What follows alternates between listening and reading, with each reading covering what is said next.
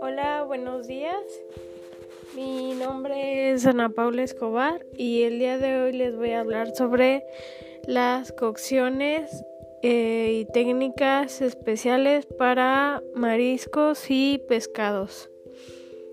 Empecemos con los pescados.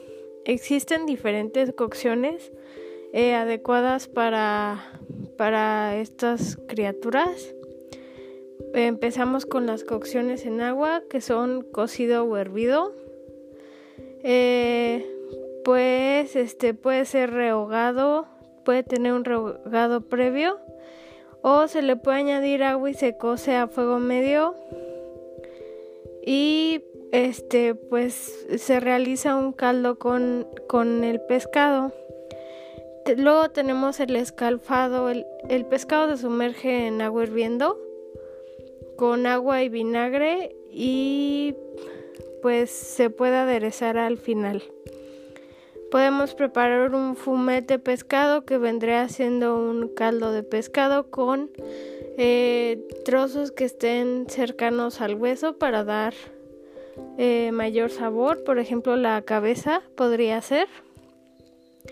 Podríamos realizar una, una fritura también en los pescados que es este, se sumerge el, filete eh, en aceite abundante y caliente y se puede rebosar también en, en aceite.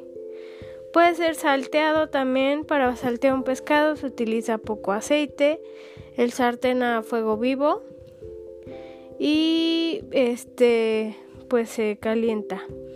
Puede ser el rehogado y sofrito se realiza a fuego muy lento con poco aceite y la cocción es con el agua que contiene el propio pescado. Y tenemos cocciones mixtas que es un guiso y se puede cocinar en agua y, después en aceite o en un estofado.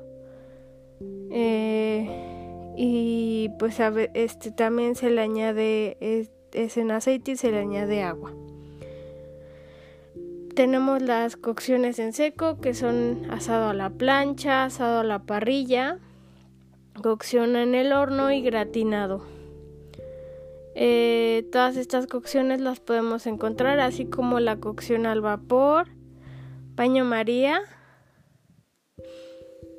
y pues ahora pasando a la cocción de los mariscos. Bueno, existen diferentes tipos de cocciones para los mariscos. La mayoría de los, los mariscos se pueden cocinar de varias formas. Cocidos, fritos, a la plancha, guisados, solos o con otros alimentos. Pues, por ejemplo, se los crudos se pueden consumir la ostra, el ostrión, el berbacho, la almeja fina, la concha fina, el erizo. Cocidos y fríos puede ser la gamba, el langostino, eh, la galera, el camarón, cigala, necora, mejillón, centollo, buey, bogavante, langostra y canilla. Y cocidos y calientes pueden ser el percebe, el berbecho, el pulpo y la gamba. A la plancha podemos encontrar la gamba, la cigala, el bogavante, la langosta, la navaja, chipirón y carabinero. Fritos, eh, la gamba, galera, calamar, ostión, choco, chopito y chipirón.